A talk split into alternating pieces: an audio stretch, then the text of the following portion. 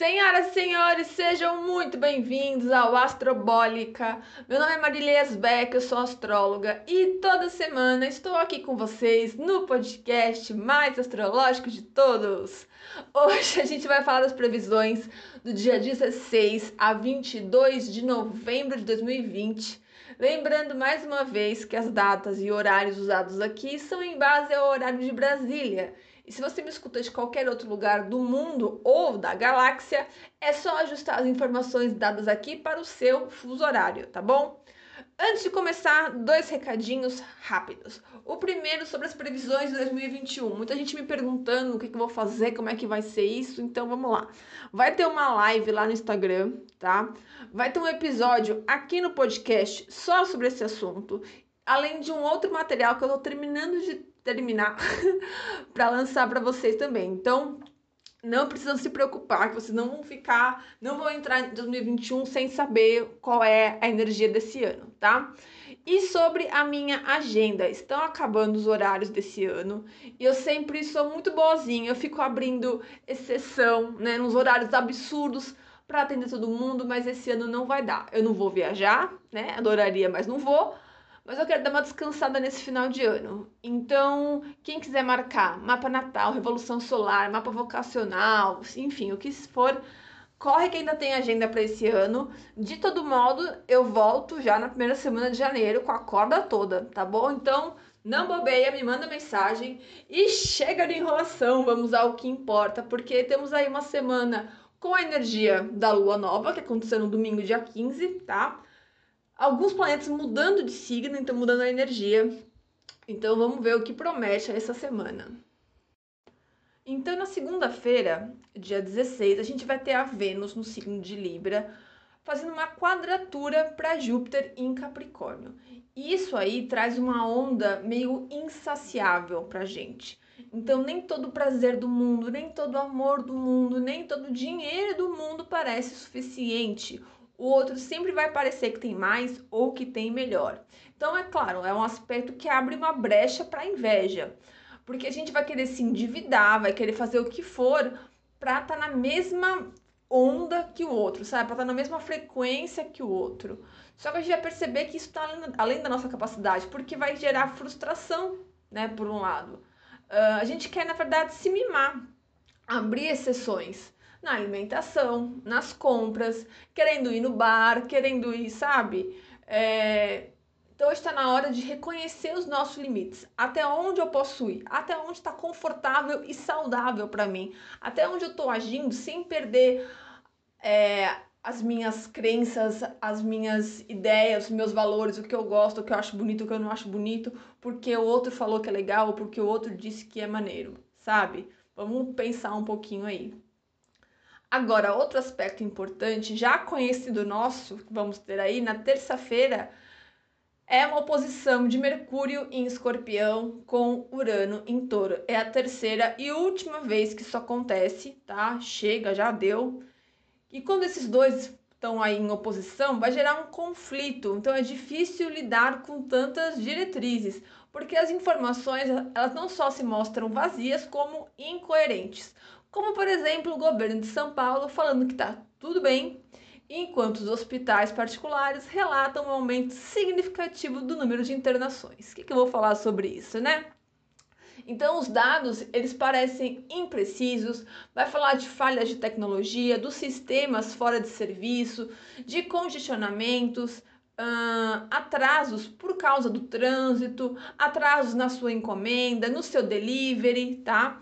Então, é como se fosse a gente assistindo um jogo de futebol, de basquete, de qualquer esporte, quando a gente vira pro lado já mudou toda a configuração daquele cenário, sabe? Então, a gente tem que ficar muito ligado é, e apurando realmente quais são as fontes certas de informação que estão chegando até a gente, tá bom? Ter muita paciência para lidar com essa instabilidade nesses dias e também para lidar com as opiniões diversas, né, que divergem da nossa, tá bom? Agora, na quinta-feira, dia 19, a gente tem dois grandes encontros. A gente tem o Sol em Escorpião se despedindo aí dessa sequência, fazendo um sextil para Saturno em Capricórnio, o que traz um ar de segurança, de estabilidade, a gente conseguindo definir alguns próximos passos, tá? Então o dia flui muito bem. Parece que a gente pega o ritmo e gera um bem-estar por estar tá produzindo, por estar tá assumindo as nossas competências todas, tá?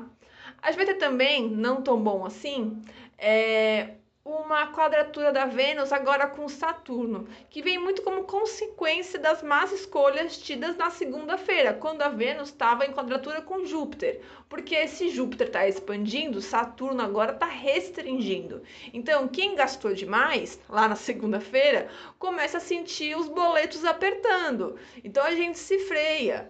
Ah, eu gastei com aquilo, com aquilo, então deixa aquele para o mês que vem, sabe? Faz as compensações para manter a dieta, enfim, vai aí fechando um pouco o ciclo. É difícil também para fechar negócios nesse dia, porque todo mundo vem querer um descontinho, uma regalia, algum tipo de favorecimento ou de privilégio, tá? Agora, no sábado, dia 21, temos mudanças energéticas significativas e muito importantes. A primeira que acontece é a Vênus entrando no signo de Escorpião, o que aumenta a nossa libido, a nossa sensualidade, as propostas como um todo. A gente fica em busca de desafios, a gente tem que vigiar muito para não gastar mais do que devíamos, né? Muito mais é, por compras impulsivas, ainda mais com a Black Friday aí a gente não pode ver uma manteigueira na promoção e acha uma super oportunidade, né?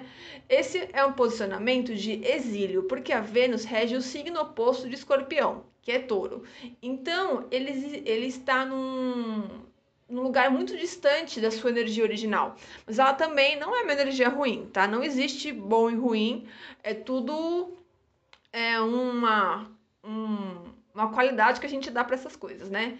Então já fala muito aqui do nosso poder de atração, que vai estar tá muito dilatado. Tudo parece muito mais envolvente, mas a gente tem que tomar muito mais cuidado com os nossos sentimentos de posse, de ciúmes exagerado, de insegurança, tá bom? É...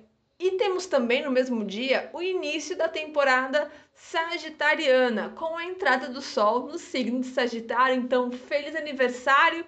Para a galera de Sagitário, que é um signo que particularmente eu adoro. Então vamos falar um pouquinho dele, né? Então, Sagitário é um signo do elemento fogo, de qualidade mutável, regido por Júpiter e o regente da casa 9. Sagitário representa a flecha do centauro que cruza o horizonte e acerta um alvo. Então vai falar de quê aqui? De filosofia, de otimismo, de aventura, de juventude, do estrangeiro, das viagens, faculdades, estudos, tá? Sempre mostra um olhar bem-humorado, ácido, é, autêntico e irreverente, mas acaba pegando, pecando pelo excesso e pela insatisfação, porque parece que nada está suficiente para eles principalmente a busca por uma liberdade que é quase utópica dentro da ótica sagitariana, tá? Então, quando o Sol entra em Sagitário, a nossa mente busca novas experiências. E se a gente não tem aí, é, se a gente não tivesse em plena pandemia, já ia falar que é hora de, de organizar as fugidinhas de fim de ano. Mas como a nossa realidade não é essa, então o Sagitário vai nos mover é, para estudar coisas novas, então começar curso, cursos buscar aventuras mais seguras. Então é ótimo para se jogar nos filmes, livros, séries, é, tudo que tiver ali um pouco mais contido, claro. Não é a energia sagitariana que a gente esperava, mas vai falar de um momento de muito mais vibração, né? Um signo de fogo, é um signo de empolgação. Então a gente tem que se empolgar com o Natal que está chegando logo mais, da maneira que nos cabe, na maneira que dá, sabe? Não é esquecer que estamos numa pandemia, não é marcar viagem sei lá para onde. Então, os sagitarianos já podem vir marcar também a sua revolução solar, tá bom? Falar um pouquinho aqui bem rapidamente do calendário lunar. A gente começa a semana com a lua em Sagitário em fase nova, o que traz então um anseio por conhecimento, por aquilo que nos nutre intelectualmente. Segunda, é, com vontade de ser quinta, sabe? Achando desculpa para abrir o seu vinho ou a sua cerveja.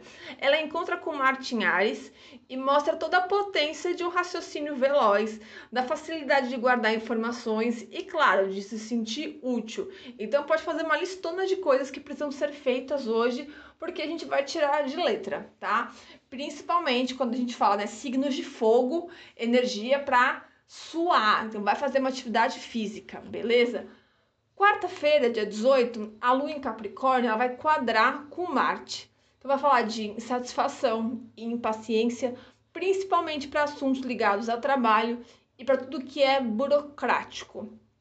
E dia 22, a lua crescente no signo de Peixes, que é a última fase antes do eclipse do dia 30, ela vai encontrar Urano, tá? Então ela traz aí surpresas muito agradáveis para esse dia, para esse domingo, dia 22. Cresce também a nossa sensibilidade e a nossa fé como um todo. E sobre a lua fora de curso, o primeiro momento é na terça-feira, dia 17, das 4h55 da manhã até a 1h35 da tarde. Depois, na quinta-feira, das 13h31 da tarde até as 5h25 da tarde e preste atenção agora, das 9h50 da noite do dia 20 até a 1 da manhã e 6 minutos do dia 22, ou seja, o dia 21 inteiro sob o efeito da lua fora de curso. Ok? Então vocês já estão avisados. Pessoal, eu espero que vocês tenham gostado. Agradeço mais uma vez a confiança no meu trabalho. Semana que vem eu tô de volta, mas durante toda a semana eu tô lá no Instagram, astrologia.marilhasbeck e no Twitter também, Marilhasbeck. Muito obrigada mais uma vez, um beijo e até semana que vem.